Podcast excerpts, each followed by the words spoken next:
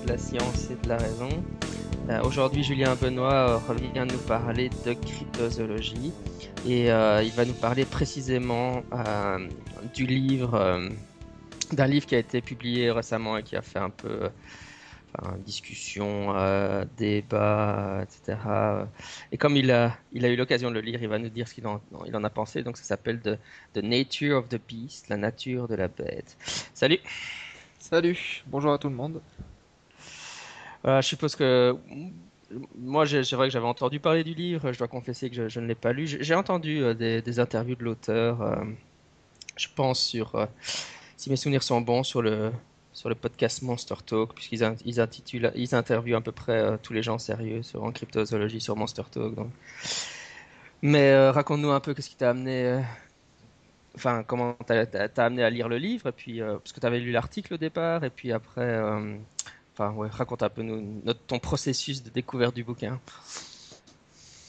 Oui, donc euh, l'auteur c'est Brian Sykes, qui est un, généticien euh, assez connu, et notamment un paléogénéticien. Donc euh, moi en tant que déjà que paléontologue, j'avais entendu parler de lui, puisqu'il travaille sur l'ADN d'espèces éteintes. Et euh, donc là où, j'ai vraiment pris connaissance de son travail en cryptozoologie, c'était pour la préparation d'une vidéo que j'ai réalisée pour notre chaîne euh, Stop Science. Euh, une vidéo qui s'intitulait La cryptozoologie et la science moderne, si je me rappelle bien.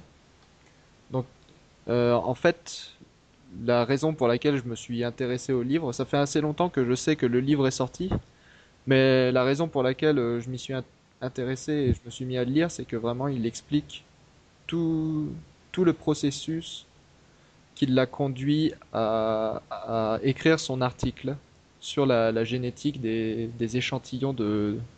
Alors c'est des échantillons notamment, ce que lui appelle des anomalous primates, donc des, des primates, euh, comment on pourrait dire ça?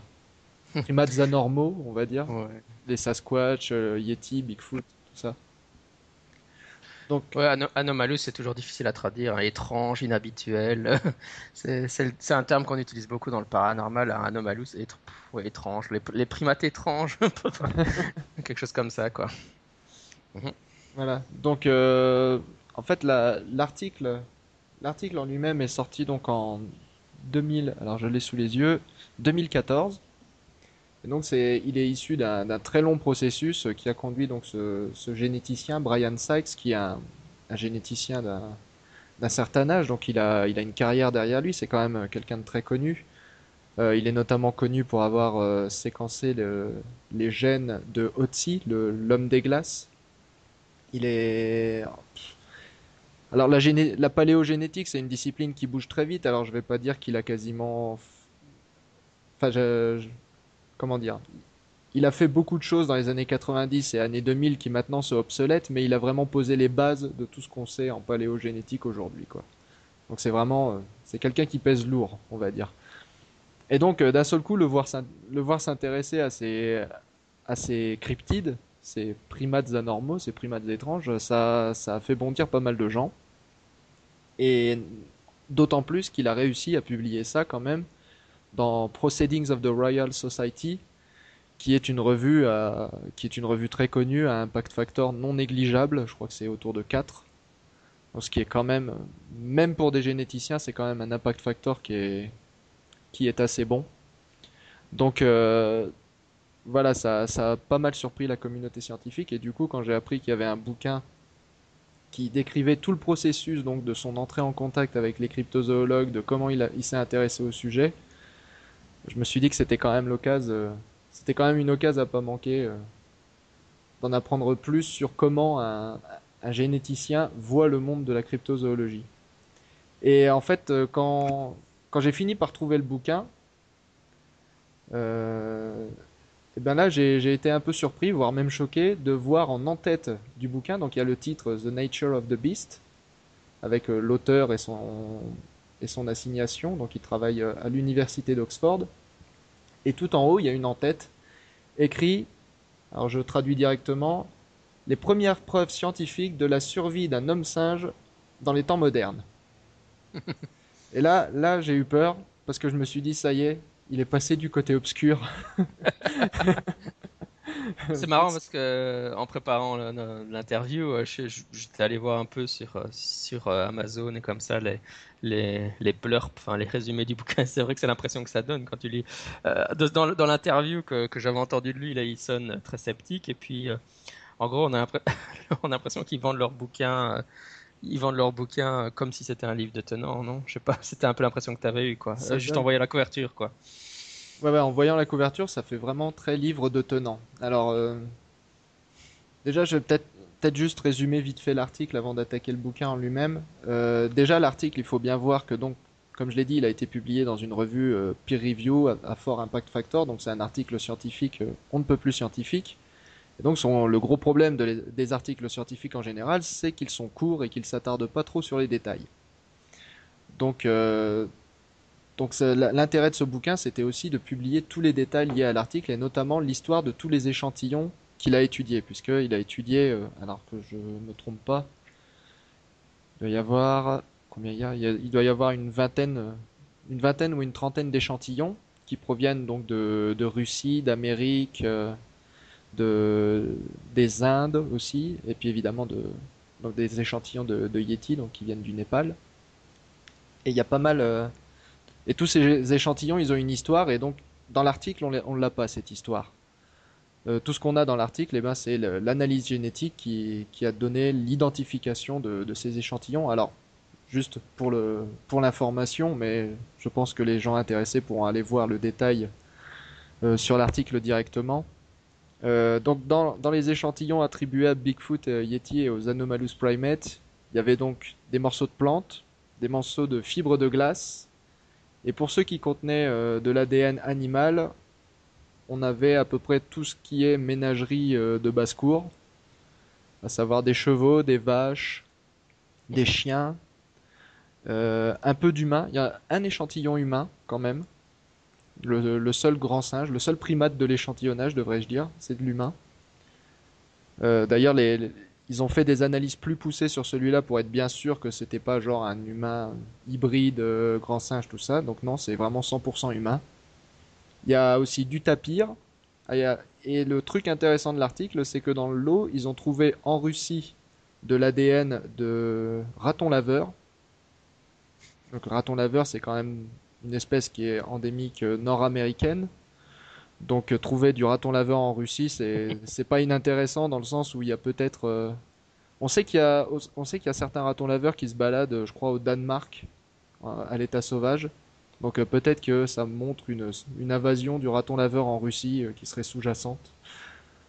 Et, et surtout le ce qui a vraiment servi à, à vendre l'article, c'était les échantillons de Yeti, parce qu'en réalité, ces échantillons ont été attribués à de l'ours, mais pas à n'importe quel ours, à de l'ours polaire.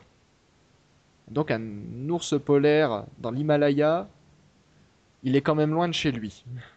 Il est quand même assez loin de chez lui. Euh, l'ours polaire, ça vit en, bah, dans le cercle polaire arctique. Hein, donc retrouver de l'ours polaire dans l'Himalaya, c'est assez, euh, c'est assez surprenant. Quoique. Si, ouais, si, je me souviens bien, euh, enfin, corrige-moi si je me trompe, mais en gros, ça, son processus, c'est qu'il avait contacté un peu tous les, tous les chercheurs en cryptologie et cryptozoologie, il leur avait dit euh, envoyez-moi ce que vous avez, quoi, ce que vous trouvez crédible, c'est ça? C'est comme ça qu'il avait fait? Bah, ce qu'il avait donc dans le bouquin, il explique qu'en gros ce qu'il a fait, c'est qu'il a fait un appel, euh, un appel dans les dans la presse. Mhm. Il s'est associé avec le musée de de zoologie de que je ne dise pas de bêtises de Lausanne. Voilà. Donc euh, Michel Sartori du musée de Lausanne, ils se sont associés pour faire un appel euh, dans, la presse. Et donc en quelques jours, d'après ce qu'il dit dans le bouquin, en quelques jours, il a reçu des, tas d'échantillons. Il est aussi allé en chercher par lui-même et aussi pour recueillir l'histoire qu'il y avait autour de chaque échantillon. Et donc, ce qu'il y a d'intéressant justement par rapport à ces ours polaires, c'est qu'il y en a au moins un d'eux qui a été tué par la main de l'homme. Donc il y a un personnage qui a tué cet ours il y a 40, il y a 40 ans en pensant que c'était un yeti. Et donc, et, ce, et ce, cet ours polaire là, son ADN tout cas, ce qu'il disait dans l'article, c'est que son ADN correspondait à l'ADN d'un ours polaire préhistorique vieux de 40 000 ans. Et donc ça, ça aurait voulu dire qu'en gros l'histoire du Yeti aurait pu être elle-même inspirée non pas par un Anomalous primate, mais par euh, un, ours anormal, on va dire. Un ours d'une espèce qu'on ne connaissait pas. Alors l'article après lui, il a été, il a été très critiqué. Il a reçu euh, deux réponses, je crois. Euh, une qui disait qu'en fait, il, sur les deux séquences d'ours polaires qu'il a, il a eu une réponse qui disait que le premier ours polaire, en fait, c'était, c'était, comment dire Non, que l'ours polaire préhistorique, en fait, c'était pas un ours polaire préhistorique qui s'était trompé de séquence. Et la deuxième réponse, et donc c'était un ours polaire normal, et que la, et la deuxième réponse c'était que de toute façon, avec les séquences qu'il avait, donc de l'ADN mitochondrial, on pouvait pas faire la différence entre un ours polaire et un ours brun normal. Donc en gros, il a, il a un peu pris cher dans sa face. Faut bien Il a un peu pris cher dans sa face euh, concernant l'article, donc je pense que c'est aussi ce qui lui a donné envie d'écrire le bouquin, c'était pour s'expliquer un peu. Euh, mais bon, c'est jamais évident. Enfin, je sais pas si c'était voulu de, de, de d'aller chercher un ours polaire préhistorique. Enfin, je vais pas faire de procès d'intention. Après, ce qu'il y a de sûr, c'est que ça lui a permis de vendre un fabuleux article bourré de résultats négatifs. Parce que ça, faut quand même le rappeler. C'est un des gros problèmes euh, de la cryptozoologie, et c'est ce qu'il dit dans le livre, c'est que euh, quand on a des résultats négatifs, ben, on n'en parle pas. Et lui, en l'occurrence, il a réussi à publier un article dans une revue à fort impact factor, juste avec des résultats négatifs. C'est-à-dire aucun primate anormal, juste, euh, voilà, juste de l'ours et des animaux de basse-cour. Donc, c'est un, tour de, un tour de force, quoi. Ça, c'est C'est un tour de force. Donc, euh, rien que pour ça, il mérite le respect. Bon, après, ours polaire ou pas, on sait pas. Et pour l'instant, ils, ils, sont pas allés beaucoup plus loin. Et donc, euh, comment? Ouais, dans le livre, dans le livre, donc, ouais, il raconte l'histoire de la construction de, de cet article. Alors, déjà, il, explique pas mal sur le fait qu'il était le premier vraiment à faire ça, c'est-à-dire faire vraiment une, analyse à grande échelle des échantillons de d'Anomalous primates. Alors, c'est pas tout à fait vrai parce qu'il y avait des tentatives juste avant dont il parle rapidement. Il y a notamment une d'un chercheur, d'un généticien belge qui avait euh, publié des, qui avait analysé un échantillon de Yeti euh, le truc, c'est que cette euh, étude était sortie un 1er avril.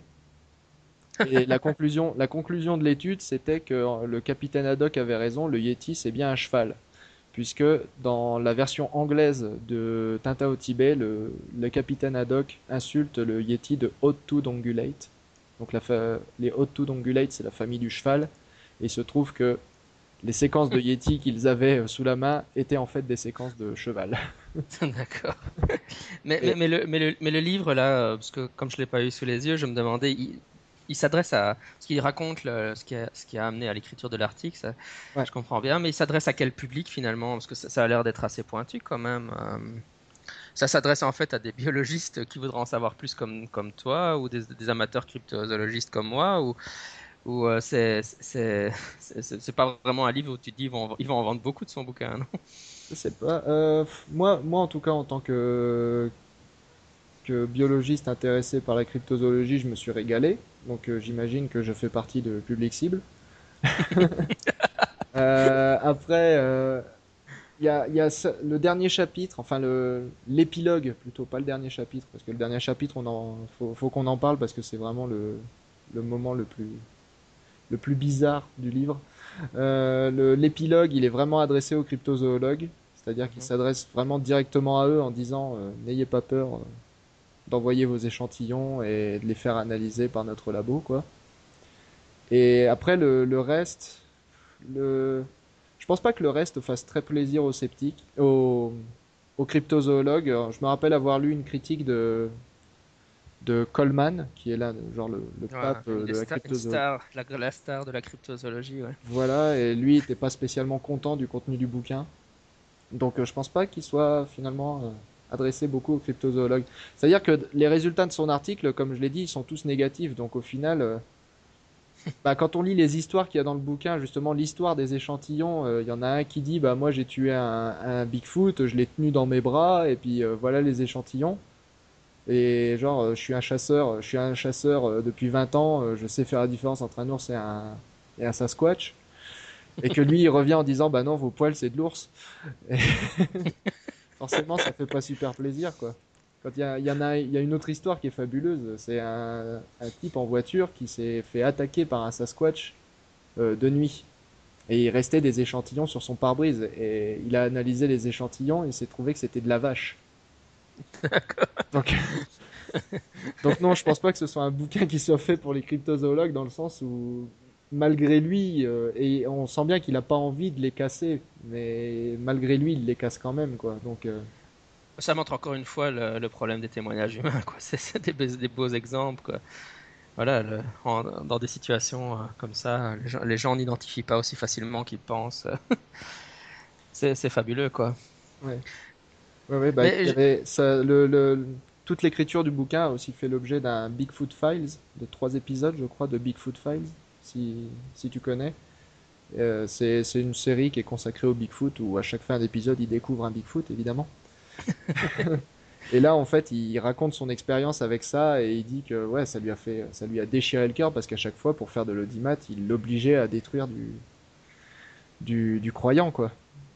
Et mm. lui, lui, il voulait pas parce que au final, c'était des relations de recherche. Surtout ces gens-là, c'est des gens qui pouvaient lui amener des échantillons. Et... Donc, ça, ouais, c'est clair. Donc je sais pas quel est le public type, mais je pense que les, les sceptiques s'en sortiront beaucoup plus encore une fois, sauf le dernier chapitre. Mais les, les, les, sceptiques s'y retrouveront beaucoup plus. C'est vraiment un livre euh, ouais, qui raconte sa, sa, rencontre avec le monde de la cryptozoologie, donc comment il s'est comment il s'est rendu compte. Enfin, c'est la vue d'un généticien sur tout ce que les cryptologues croient être de la science. Voilà. Mmh. Et... avant qu'on rentre là-dedans, j'avais aussi, une... enfin, on est déjà un peu dedans, mais j'avais aussi une autre question, puisque tu parlais de, du fait qu'il n'y avait pas eu tellement de recherche euh, d'analyse génétique avant, mais au, au, niveau timing, en fait, c'est donc bon, euh, dans les années 80, etc. Bon, c'était c'était les films et enfin le film de Patterson, Gimli, etc. Évidemment, les fameuses empreintes de Bigfoot, etc. Et puis maintenant, bon, le, le débat sur la cryptozoologie est un peu en train de changer en fond de, de shifter vers les analyses d'ADN, mais c'est dû au progrès, je suppose, de la technologie ou des, des compétences des généticiens ou euh, c'est à partir de c'est dans enfin c'est quoi la chronologie? C'est à partir de quand les, les tests d'ADN se sont améliorés au point d'être accessibles pour ce type de recherche? Enfin je sais pas si c'est une question qui a du sens. dès, dès les années euh, dès les années 80 on aurait eu les moyens de faire des analyses génétiques sur les sur les échantillons de, de Bigfoot et etc en particulier de Bigfoot parce que c'est l'Amérique du Nord et que là des labos euh, il y en avait dès les années 80 donc on avait déjà les moyens depuis longtemps de faire des analyses génétiques, de faire des analyses protéiques euh, depuis au moins les années 60, donc basées sur les protéines. Euh, là, le fait, là où j'ai peut-être fait une erreur en disant que c'était la première étude de ce genre, non, c'est la première étude publiée de ce genre. Mmh, voilà, c'est qu'à chaque fois les résultats étant négatifs, ils ont toujours été euh, oubliés dans un coin et des fois même, des fois même jamais renvoyés aux, aux gens qui avaient envoyé les échantillons. Donc c'est-à-dire qu'ils ont envoyé des échantillons la fleur au fusil et les échantillons ont juste été euh, analysés ou pas et oubliés après quoi. Donc euh, ouais, c'était la première analyse publiée et grande échelle. Il y hmm. avait eu une autre analyse euh, grande échelle, celle de Melba Ketchum, qui avait fait parler d'elle parce que elle avait essayé de la publier dans une revue peer review, ça n'avait pas marché, et du coup elle avait créé sa propre revue pour pouvoir publier sa son étude. Et la raison pour ça, c'est que c'est juste que ces résultats étaient euh, complètement. Euh... Enfin, je vais plutôt exprimer l'avis de, de Brian Sykes, puisqu'il en parle de cette étude dans son bouquin. Pour lui, en fait, tous ces échantillons étaient contaminés par de l'ADN humain. Mmh. Voilà. Et du coup, elle avait, euh, elle, elle a eu l'impression d'avoir du Sasquatch parce que c'était juste de l'ADN humain très euh, bah c'est contaminant, donc c'est comment dire, c'est très dégradé, voilà. L'ADN humain très dégradé, donc elle a eu l'impression de voir une nouvelle espèce humaine. Et en réalité, euh, enfin, du moins l'avis de Brian, Brian Sykes euh, là-dessus, c'est que pour lui c'est juste de la contamination et que non, c'est pas du tout du Sasquatch. Et c'est pour ça que tous les reviewers euh, ont refusé de publier son son étude. Mhm. Donc ça, ça a été ouais, la, la, seule euh, grosse étude faite avant euh, celle de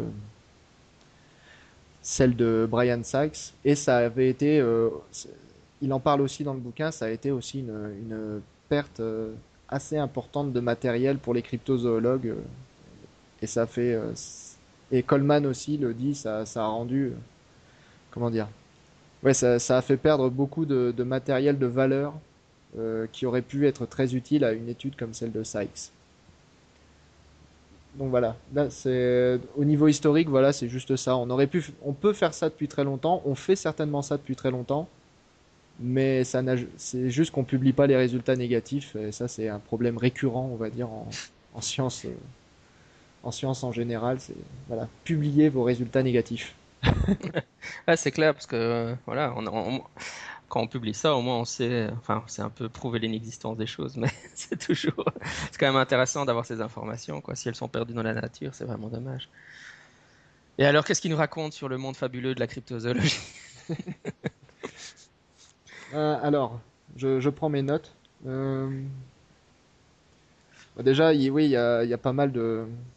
Il a assisté donc à quelques réunions, des, des meetings, des congrès cryptozoologues, de cryptozoologues donc ils, soulignent pas mal euh, leur ignorance totale des techniques modernes, euh, notamment la façon de, faire ou même ne serait-ce que de comprendre les résultats d'une analyse génétique. Donc ça, ils le soulignent pas mal. Euh, comme je disais tout à l'heure, ils, soulignent le fait que les cryptozoologues croient faire de la science, mais en fait ce qu'ils font c'est quelque chose qui était de la science dans les années 70 Donc c'est un peu, c'est pas que ce soit de la mauvaise science, mais du coup c'est un peu, euh, voilà, analyser les empreintes, analyser les poils, bon c'est c'est de la c'est de la forensic euh, science euh, d'il y a ouais d'il y a 40 ans quoi. C'est maintenant c'est analyse génétique systématique en science. Mais ça ils font pas trop du coup et ils comprennent pas aussi les résultats qu'on leur envoie. Quand on leur renvoie des résultats négatifs ils les comprennent pas vraiment. Hmm.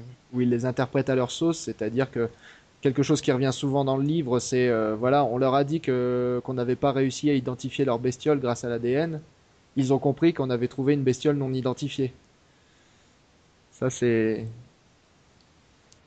c'est un peu le, la façon dont il a ressenti le monde de la cryptozoologie, c'est que voilà, ça, il travestissait aussi beaucoup les résultats en fonction de leurs croyances. Mhm. Et que ça, ça a poussé du coup aussi pas mal de généticiens à euh, arrêter de travailler avec eux parce qu'à chaque fois qu'ils leur disaient on ne sait pas ce que c'est, euh, eux ils comprenaient c'est quelque chose qu'on connaît pas. Voilà. C'est juste, que, c'est juste que les techniques ADN se sont améliorées se sont améliorées très récemment, que maintenant on est capable de décontaminer les échantillons beaucoup plus efficacement, que maintenant on est capable d'extraire beaucoup d'ADN de tout petits échantillons, mais ça c'est voilà, c'est juste depuis, euh, je dirais depuis 2008 peut-être à la, limite, peut-être 2005 au plus tôt. Mais avant ça, il fallait beaucoup, une grande quantité de matériel et il y avait toujours un risque énorme de contamination. Donc toutes les analyses qui ont été faites avant 2005, c'était très souvent qu'on pouvait juste pas savoir ce que c'était, quoi, parce que c'est même même une poignée de cheveux, c'était encore pas assez, quoi. S'il n'y a pas un bulbe, avant typiquement, s'il n'y avait pas un bulbe en bas d'un poil, on pouvait pas en extraire de l'ADN. Maintenant, on est capable d'extraire de l'ADN avec juste le poil sans le bulbe à la base. Donc ça, ça fait partie des gros progrès techniques qui ont permis euh, la réalisation de l'article de Brian Sachs. Hmm. Et donc, euh, et moi, du coup, je m'attendais à voir aussi l'évolution de son regard, vu, la couverture, donc euh, la fameuse découverte de, de l'homme singe et des preuves. Je m'attendais à voir son regard évoluer, en fait. C'est-à-dire partir de quelqu'un de relativement scientifique et sceptique pour terminer sur un grand et magnifique plaidoyer en faveur de la cryptozoologie et pas tant que ça en fait. Euh, il, reste sceptique euh, tout le long et même il nous raconte aussi les, rappels à l'ordre qu'il s'est fait à lui-même plusieurs fois en se disant mais non là t'es en train de glisser sur la mauvaise pente. Il y, a, il y a au moins deux ou trois fois dans le livre où il se dit non là là t'es en train de partir en sucette reviens reviens dans le droit chemin. Et comment, comment, enfin, ouais, à quel moment est-ce qu'il se disait ça, par exemple, ça c'est marrant, c'est de pouvoir se dire, euh, Ouais, maintenant, tu es en train de partir en sucette, c'est c'est intéressant comme, comme point de vue. Ah, C'est une des histoires centrales du livre. Alors, je, pour ceux qui auraient déjà envie de le lire, je dis ale- alerte au spoiler. Spoiler alert. Ouais, là, il y a une, une alerte spoiler à faire. Il y a, il y a- en fait, le, le livre a une histoire fil rouge, on va dire. C'est quelqu'un qui raconte très bien les histoires. Euh, donc, il a une histoire fil rouge avec euh, un Bigfoot qui vivrait sous un arbre et qui communiquerait avec les humains en tapant contre, contre les racines pour faire vibrer l'arbre. Et donc, il aurait une relation particulière avec la, la fille du propriétaire du ranch euh, où se trouve l'arbre. Et donc euh, la fille l'emmène voir le, le Bigfoot. Donc Bigfoot qu'elle n'a jamais vu euh, elle-même. hein. Elle a juste communiqué avec lui à travers l'arbre. Et donc elle l'emmène discuter avec. Donc ils discutent en tapant sur le sur l'arbre. Il leur, il laisse au Bigfoot des choses à manger et puis ils s'en vont. Ils reviennent le lendemain. Il n'y a plus de nourriture. Ils tapent sur l'arbre et tout ça. Euh, et donc lui, il- lui, il a vraiment, il avait sincèrement envie de croire à l'histoire. Et donc il a, il a ramassé des échantillons autour pour essayer de les analyser. Et en fait, euh, le, un des jours où il venait re- renouveler, alors il appelle ça, c'est des pièges à poils, c'est juste des bouts de scotch collés aux arbres et puis les, les poils se prennent dedans. Mais c'est du scotch très puissant. Et donc le, un jour où il venait relever les pièges euh, tout seul, en fait, il a, il a entendu des grognements et l'arbre qui tapait fort et en fait ça lui a fait très très peur. Et il est parti chercher un ranger du coup. Et le, il est revenu avec le ranger, et le ranger, il a regardé autour de l'arbre, et du coup, il est surpris, quoi, et il dit, mais il n'y a, pas a pas de trou au terrier de votre Bigfoot. Il fait, bah non, non, on sait pas où est l'entrée du terrier. Ah bon? Et vous communiquez comment avec? Bah en tapant euh, contre l'arbre, et lui, il nous répond. Et du coup, le, il raconte que le ranger, en gros, a regardé vers le haut de l'arbre, et il a vu deux branches qui tapaient les unes contre les autres, en fait. Et qui étaient très usées, donc elles tapaient très souvent et très fort l'une contre l'autre. Et il fait, mais ce serait pas ça votre Bigfoot? Voilà. Et là, et là, du coup, il s'est dit, ouais, bon, là, j'ai vraiment commencé à mordre à l'hameçon, j'ai vraiment commencé à trop y croire. Donc là, à la fin de ce chapitre-là, il dit, ouais, non, là, là, j'ai commencé à trop y croire et je me suis dit qu'il fallait que je revienne. Et finalement, il s'est avéré que les, les poils d'animaux qui, qui venaient manger les, le- la nourriture qu'il leur amenait tous les jours, en fait, c'était du cerf. Voilà. Ah, c'est clair. C'était juste euh, animaux de la forêt basiques, comme, euh, comme euh, ce qu'ils montrent dans l'article au final. Donc ouais, il y a plusieurs fois où justement on voit glisser un peu sur la mauvaise pente et puis revenir tout le temps. Et en fait, quasiment tout le livre est comme ça, donc c'est vraiment un livre principalement sceptique, l'expérience humaine de ce monsieur qui a découvert le monde de la cryptozoologie avec son, avec son regard euh, très entraîné de, de généticien. Euh, Alors, il y a le fameux dernier chapitre. Et il y a fameux, de- sauf le dernier chapitre. Sauf le dernier chapitre. Alors, faut voir, le monsieur est un généticien, donc même en étant paléogénéticien, on voit qu'il a une idée assez caricaturale de ce qu'est un homme préhistorique. C'est-à-dire que pour lui, un homme de Néandertal, c'est un, c'est un gros sauvage plein de poils qui vit dans les cavernes, quoi. Bon, c'est, il a pas tout à fait tort sur les cavernes. Je peux je peux pas dire le contraire. Euh, après, le gros sauvage plein de poils, c'est, quelque chose, euh, non. On, C'est ce qu'on avait dans les films de, dans les films des années 50, non? Dans les trucs style Lost World et tout ça, la version, la version à l'ancienne des Néandertaliens, non? Voilà, c'est ça. Ça correspond plus à grand chose aujourd'hui, quoi. Exactement. Donc, euh, donc ça, il le, il le raconte au début du livre, puis après ça se perd un peu, et du coup ça prend tout son sens dans le dernier chapitre, où justement il parle de Zana.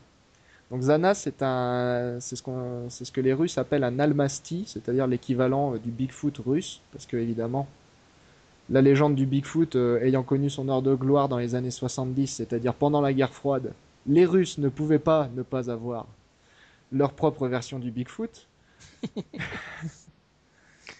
Donc pour raison historique, ils ont inventé l'Almasty. Euh, et donc l'Almasty, c'est ouais, l'équivalent du Bigfoot qui vivrait dans, le Caucase. Et, Zana serait un exemple d'Almasty qui aurait été... Alors c'est au 10 19e siècle, donc euh, 1800, entre 1850 et, et 1890, qui est la date de la mort de Zana. Donc euh, on est au 19e siècle et Zana, donc une, une femme sauvage, une almastie soi-disant, est capturée euh, par des gens, euh, par des villageois dans le Caucase. Et alors, euh, on n'a pas de rapport direct évidemment de, de ce à quoi ressemblait Zana, mais les, les, les histoires qui ont été racontées ont été quand même racontées par des gens qui l'ont vu, qui, Mhm. qui l'ont vu. Donc euh, les gens qui ont écrit l'histoire ne sont pas ceux qui l'ont vu, mais par contre, elle a été écrite par des gens qui ont pu interviewer les gens qui l'ont vu. Donc c'est c'est pas de la première main, mais presque. Donc, euh, donc les, rapports sur l'aspect euh, physique de Zana, c'est qu'elle était apparemment c'était une femme extrêmement robuste, extrêmement musculeuse, euh, à la peau noire, avec, avec des poils apparemment roux sur le dos, frisés, et euh, un visage, euh, un visage très très plat avec les, les pommettes euh, apparemment très étendues et une très forte mâchoire. Donc vraiment, pour le coup, la figure caricaturale du Néandertal tel qu'on le voyait dans les années 60. Mhm. Sauf que, et c'est d'ailleurs, euh, c'est d'ailleurs ce que Bernard Revelman, donc le, le papa de la cryptozoologie, hein, celui qui a tout inventé, euh, en tout cas qui a inventé la discipline, il n'a pas inventé toutes les histoires évidemment, euh, mais celui qui a inventé euh, donc cette discipline de la cryptozoologie euh, pensait que Zana donc était un Néandertal, ce qui, aujourd'hui s'avère faux de toute façon, puisque on sait que Néandertal, d'après les analyses génétiques de Néandertal, on sait que sa peau devait être blanche, qu'il avait les cheveux, plus, et la barbe pour les hommes qui étaient plutôt blonds. Donc c'était plutôt, voilà, quand on imagine un Néandertal, faut imaginer un Scandinave, quoi, plus que quelqu'un de noir. Donc euh, Zana ayant elle-même la peau noire, déjà ça colle pas trop avec l'image qu'on a aujourd'hui du Néandertal. Après, pour ce qui est du côté poilu, on n'a aucune idée de si les Néan- Néandertals étaient poilus ou pas. Donc, euh, donc ça, on peut pas trop avancer là-dessus. Et donc, euh, donc Zana a, pu être observée, son comportement observé aussi. Donc, elle avait un comportement bah, de femme sauvage, c'est-à-dire qu'elle a apparemment elle était agressive. Elle a appris après à, devenir moins agressive. Elle a été en quelque sorte domestiquée et puis elle a vécu. euh, elle a vécu avec des êtres humains, elle a jamais appris à, par- à parler apparemment. Et, euh, et il semblerait qu'elle ait, qu'elle ait eu des enfants. Et c'est là que justement l'histoire a commencé à intéresser Brian Sykes. C'est parce que si elle a eu des enfants, et elle a peut-être encore des descendants actuellement, et il est possible d'analyser les gènes de ses descendants pour savoir d'où venait Zana. Et il a réussi à retrouver la, trace de plusieurs de ses descendants, je crois qu'il y en a quatre, euh, donc il a retrouvé les descendants de Zana et il a pu analyser leurs gènes et il a aussi réussi à, euh, analyser les gènes de l'un des fils de Zana qui s'appelle Quit. Donc euh, l'un des, fils de Zana dont la sépulture a été conservée. Donc Zana, on, en a, on a pu en conserver aucune trace, comme à chaque fois dans les histoires de, Bigfoot ou d'Almasty, hein, évidemment. Donc on n'a pu en, conserver aucune trace, mais son fils, euh, lui, ils ont conservé le crâne et il a pu analyser donc euh, l'ADN qui venait de l'une des incisives de ce crâne. Et donc à partir de là, il a pu euh, reconstituer un peu le, le pattern génétique de Zana. Et alors ce qu'il a, découvert en fait, c'est que Zana était en fait une femme africaine. Ah, donc cette grande femme noire était africaine, surprise. Elle a des gènes, elle a des gènes africains. Pas une grosse surprise étant donné qu'elle avait la peau noire. Et, euh, apparemment, donc d'après son ADN mitochondrial, ce qui permet de retracer la lignée maternelle, elle avait un, elle a un- elle vient d'une, comment dire, d'une population génétique, voilà. Elle vient d'une population génétique qui a sa racine en Afrique de l'Ouest il y a 150 000 ans. Donc des gens qui, existent encore aujourd'hui. hein. On parle de, gens qui sont des, Homo sapiens. Homo sapiens fait son apparition il y a 200 000 ans. Donc euh, voilà, venir d'Afrique il y a 150 000 ans, ça ça pose pas de problème sur le fait d'être un Homo sapiens. Et là où ça devient problématique, c'est que malgré tout, Sykes veut quand même essayer de nous faire avaler que Zana n'était pas, euh, n'était pas un être humain comme les autres, que, Sana, que Zana était, euh, était fait partie. Alors, l'expression exacte, je l'ai noté, fait partie d'une euh, d'une race antique d'êtres humains. Voilà. Hmm. Donc une race antique d'êtres humains. Alors il faudrait déjà, qu'est-ce qu'on appelle une... Bon déjà l'utilisation du mot race, admettons, utilisons le mot population à la place de race. Donc une population antique d'êtres humains, bon déjà, tout ce qu'il a de cette population, c'est Zana. Un point c'est tout. Donc je veux dire, Zana, euh, toute africaine qu'elle soit, aurait pu arriver là de mille façons possibles. Pas forcément parce qu'elle avait une population euh, de ses semblables sur place. Euh, je veux dire des, des, des, gens avec euh, une racine génétique noire, de noire africaine, je veux dire subsaharienne. Je veux dire, il y en a partout dans le monde depuis qu'on a depuis qu'on a inventé cette chose merveilleuse qui était euh, l'esclavage. il y a eu des voilà, il y a eu des gens euh, dont la racine génétique africaine subsaharienne ont, a été exportée partout dans le monde. Donc voilà, je veux dire, et puis ça, c'était bien avant le, le 19e siècle. Donc des gens avec une racine génétique no noire subsaharienne, il y en a partout dans le monde. Il n'y en a pas, euh, et partout en tout cas où, l'esclavage le, a été pratiqué, ce qui n'exclut pas le Caucase. Et ça, ça, il le rappelle très brièvement, mais il s'arrête pas trop dessus. Euh, hélas, parce que évidemment, à mon avis, c'est l'explication la plus plausible. Et après, tout, tout, son argumentaire est essentiellement basé, comme pour toute réflexion cryptozoologique, sur les témoignages. C'est-à-dire que voilà, Zana n'était pas un être humain normal. Pourquoi? Parce qu'elle ne ressemblait pas à un être humain normal. Et voilà, donc il oublie complètement le côté génétique qui lui indique clairement que Zana est née, euh, est née humaine et, que ses gènes étaient 100% humains pour s'intéresser que aux témoignages et euh, faire une, faire un construire un raisonnement pour expliquer que Zana ne fait pas partie de la même humanité que nous. Alors sans dire que c'était du Néandertal, il dit quand même que c'était voilà, c'est une race antique d'êtres humains. Et ça, et ça, selon moi, ça pose problème parce que il faut déjà il faut partir du principe que tous les témoignages sont vrais, ce qui est possible. Mais moi, enfin, moi quand j'ai lu ça, en réalité, j'ai pas vraiment vu l'histoire d'un cryptide, j'ai plus lu l'histoire euh, d'un drame humain voilà, c'est le drame de cette pauvre femme qui est arrivée d'Afrique, on ne sait pas trop comment. Peut-être qu'elle-même ne le savait pas exactement aussi. Euh, qui s'est retrouvée paumée dans la montagne, retrouvée à, vivre nue et puis à, se nourrir comme elle pouvait. Donc, elle, elle avait une force particulière, donc elle a, elle a réussi à survivre. Et puis, bah, il y a des blancs qui lui sont tombés dessus et puis qui se sont mis à, à l'enfermer dans des cages, puisque tout ça il l'explique. Hein, ils se sont mis à l'enfermer dans des cages, à, les, à la trimballer d'un endroit à un autre, euh, comme on, comme trimballe à phénomène de foire. Euh, évidemment, elle a été violée, elle a été torturée, elle a été séquestrée. Euh, parce que ses descendants, enfin d'après ce que dit Sykes dans le bouquin, mais ça je sais pas l'histoire dans le détail, mais apparemment ses descendants sont pas nés de relations consentantes. Euh, donc voilà, c'est tout ce que je vois là, c'est un drame humain d'une femme euh, qui a été amenée là pour une raison euh, certainement peu louable et qui s'est retrouvée perdue et qui et dont l'apparence physique qui est décrite par les témoins de l'époque correspond exactement à la caricature qu'on faisait des noirs à la même époque dans les populations dans les populations européennes quoi.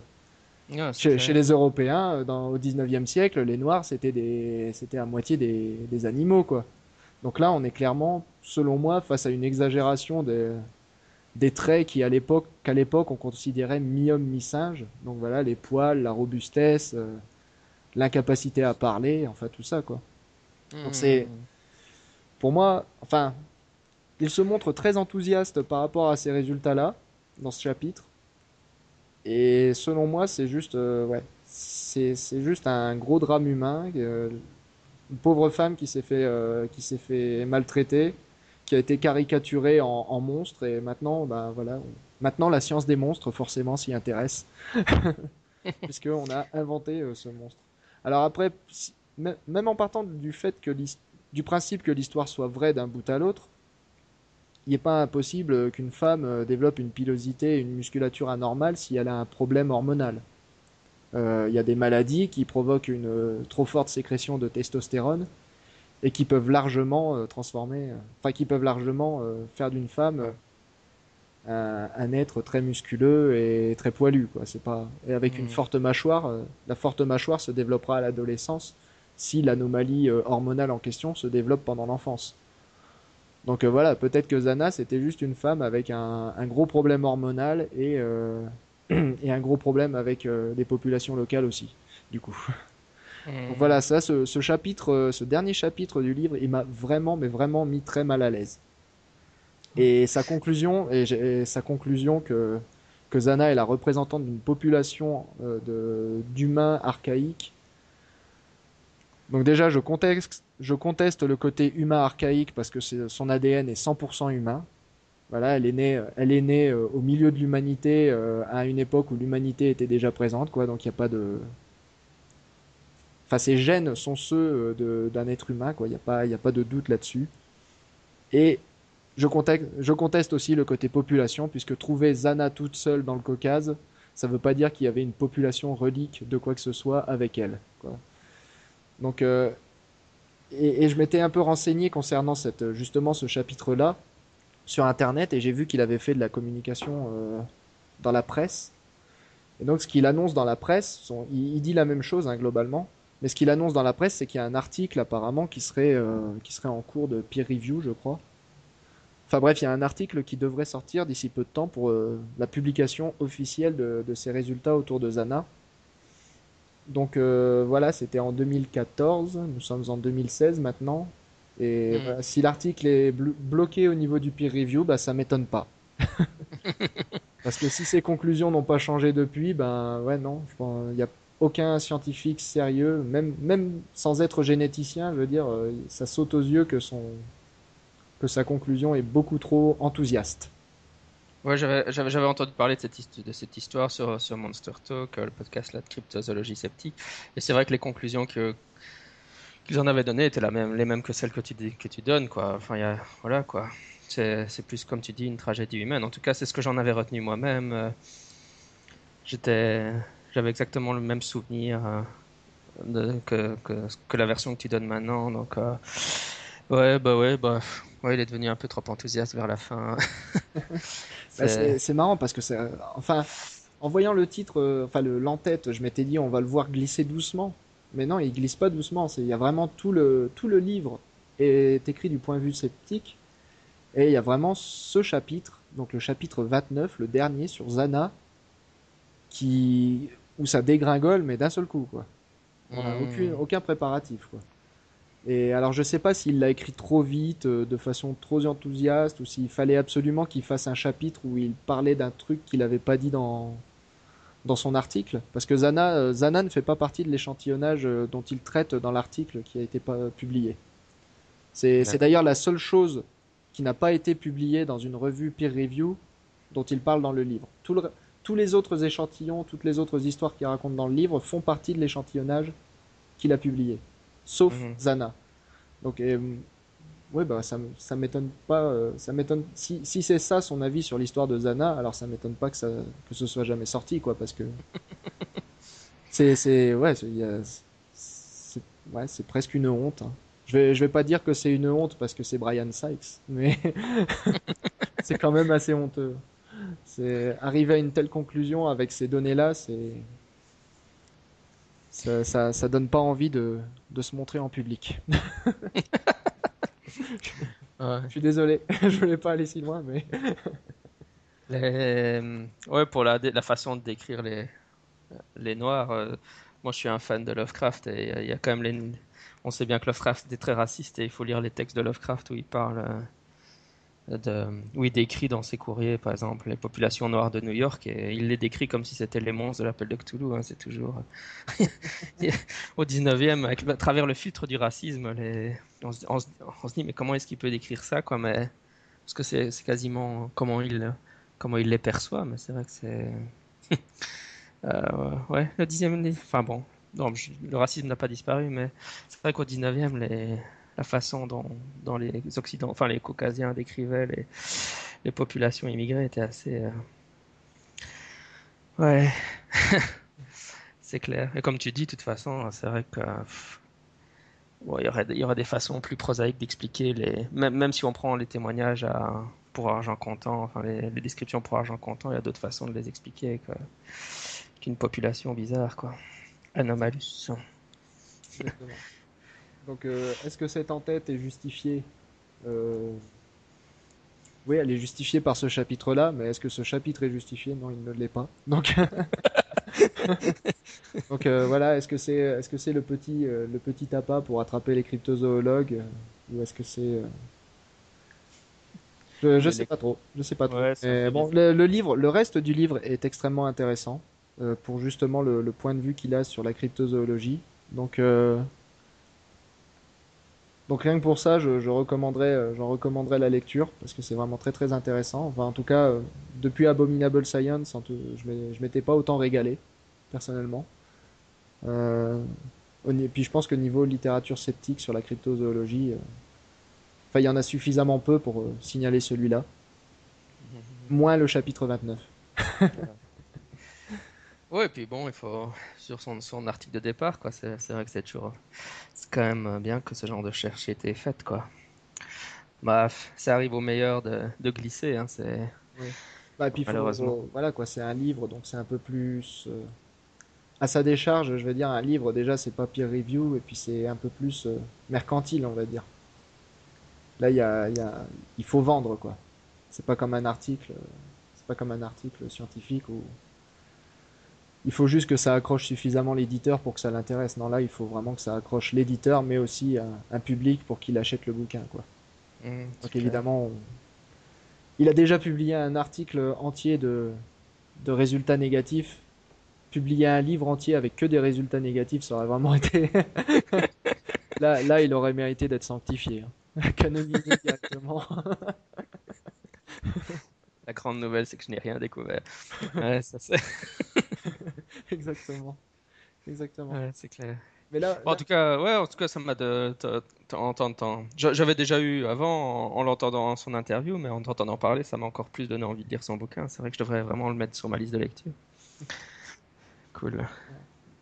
Ouais, le, seul truc qui manque à sa conclusion, je trouve, ça aurait été, euh, bah, finalement, il part donc justement à la recherche de cette, euh, de cet homme singe.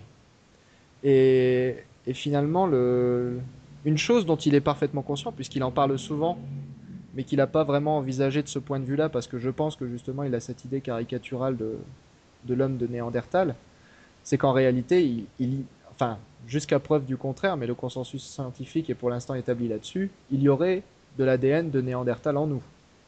Euh, mhm. Nous autres populations euh, eurasiennes, euh, avons entre enfin chaque individu a entre 2 et 4% d'ADN de Néandertal ou en tout cas d'ADN qui ressemble plus à celui d'un homme de Néandertal qu'à celui d'un homme d'Afrique subsaharienne, enfin d'un être humain d'Afrique subsaharienne. Donc euh, il n'a pas vraiment rebondi là-dessus, mais en réalité son homme singe il l'a sous les yeux quoi. Si vraiment, hmm. il, si vraiment il tient absolument à le trouver. Je veux dire, on n'est pas, enfin, un, néandertal n'est pas plus homme-singe euh, que, que, nous, que nous ne le sommes. Je veux dire. Nous sommes des hommes, nous sommes des hommes, euh, phylogénétiquement parlant, nous sommes des singes. Et voilà, quoi, c'est tout. Mmh. et, s'il tient vraiment à trouver de l'ADN d'homme préhistorique, bah, il suffit de regarder dans le, dans le nôtre et il y, en, il y en a, quoi. Techniquement, on est même moins homo sapiens, si, si on veut parler euh, si on veut parler d'une façon un peu provocatrice, on est techniquement moins homo sapiens que les gens qui vivent en Afrique. Et on a, on a de, cette trace de, l'homme de Néandertal en nous. donc, faut pas, il fallait pas aller si loin. voilà. C'est toujours marrant les, représentations qu'on a. C'est vrai que la, la, la, représentation du Néandertalien, c'est à travers les films, c'est c'est un peu comme le dernier un des épisodes qu'on avait fait à deux sur les enfin les, dinosaures à plumes. Hein, c'est toujours on, a les images que les films véhiculent. Et... J'étais en train d'essayer de me souvenir d'un film avec des Néandertaliens dans la version la plus. Euh, mais je crois que dans la guerre du feu, tu as des Néandertaliens qui sont qui sont bien poilus et enfin je veux dire euh, la version classique. Euh. Bah, en tout cas, ils savent pas parler. Je me rappelle qu'ils savent pas parler. Ils sont très bourrus. Je sais pas s'ils sont très poilus, mais ouais, ils savent parler. Ça c'est sûr. Ouais, à vrai dire, j'étais en train de réfléchir comme ça, mais c'est vrai que ça fait 20 ans que j'ai pas vu la guerre du feu, donc c'est peut-être pas le Il faudrait que je revoie ça. mais c'est vrai que c'est les films qui forgent nos, manières de nous représenter toutes, ces choses-là. C'est vrai que. Ok, bah super. Écoute, euh, je pense que ça intéressera tout le monde. Je vais faire, euh, on va dire, on va, comment dire, sign out. On va, dire au revoir à nos auditeurs. Euh, C'était Scepticisme scientifique, le balado de la science et la raison. Merci Julien pour être revenu. Hein. Et à une prochaine certainement. d'ici là, la semaine prochaine, sceptiquement.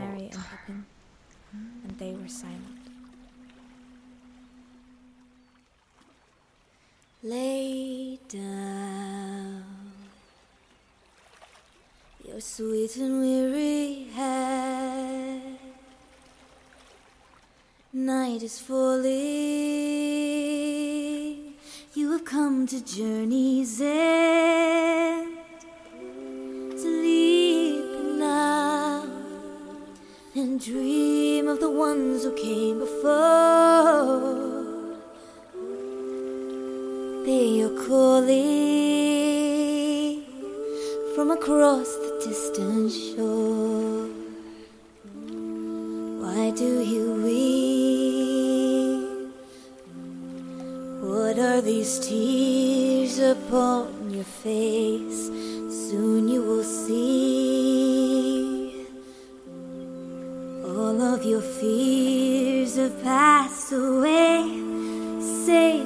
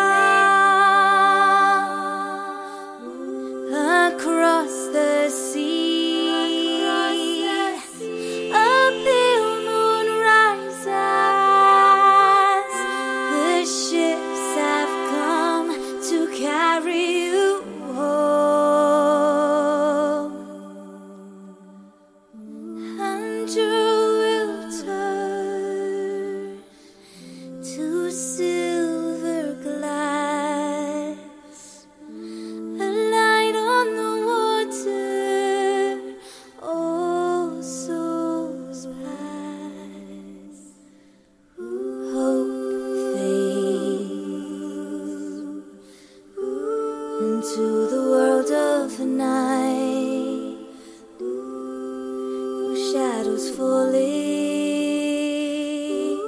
out of memory and time.